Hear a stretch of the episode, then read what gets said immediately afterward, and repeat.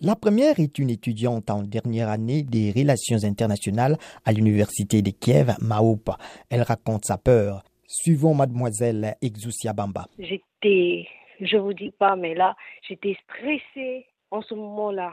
J'étais tétanisée, je ne savais pas quoi faire. Je disais à mon ami, mais que faire maintenant? Et après, il y a une dame qui est venue vers nous pour nous dire, arrangez déjà vos documents et tout, prenez quelques trucs à manger et tout.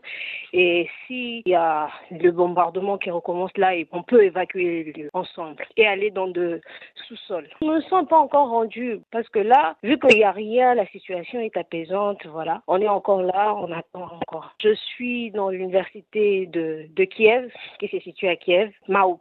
Si la situation perdurait, qu'est-ce que vous pensez faire pour votre sécurité?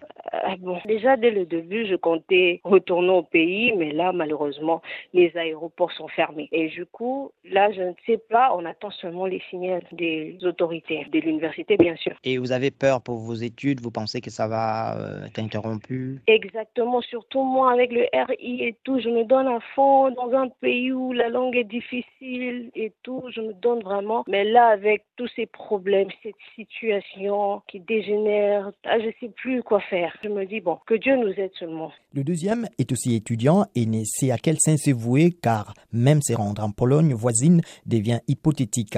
Témoignage de l'étudiant en troisième mécanique, Gaël Ilunga. En fait, je suis en dessous de l'université. L'université vient d'appeler tous les étudiants d'aller s'installer en bas pour la protection en fait. Si en Ukraine, il y a plus de 1000 étudiants congolais, il y a genre une partie en fait qui reste ici à Kiev et les autres aussi qui restent dans des provinces en fait. Moi, je suis à Kiev ici. Bon, moi, j'ai entendu des, des bruits, des bombes, des missiles, des grenades en fait. Moi, c'est que je et j'ai vu même des avions qui sont venus ici à Kiev pour bombarder, mais heureusement que l'armée euh, ukrainienne a essayé un peu de défendre vraiment Kiev. Et ils ont réussi à bombarder vraiment ces avions en fait. Là, l'Ukraine vient se fermer même euh, sur son espace euh, aérien, en fait, c'est un peu difficile vraiment. Mais j'ai appris que la Pologne vient d'ouvrir en fait la frontière de façon que genre, les Ukrainiens puissent un peu genre, aller là-bas et être un peu en sécurité en fait là-bas. Maintenant, je ne sais pas si euh, la Pologne va genre, accepter aussi que les Congolais puissent au moins traverser un peu, aller,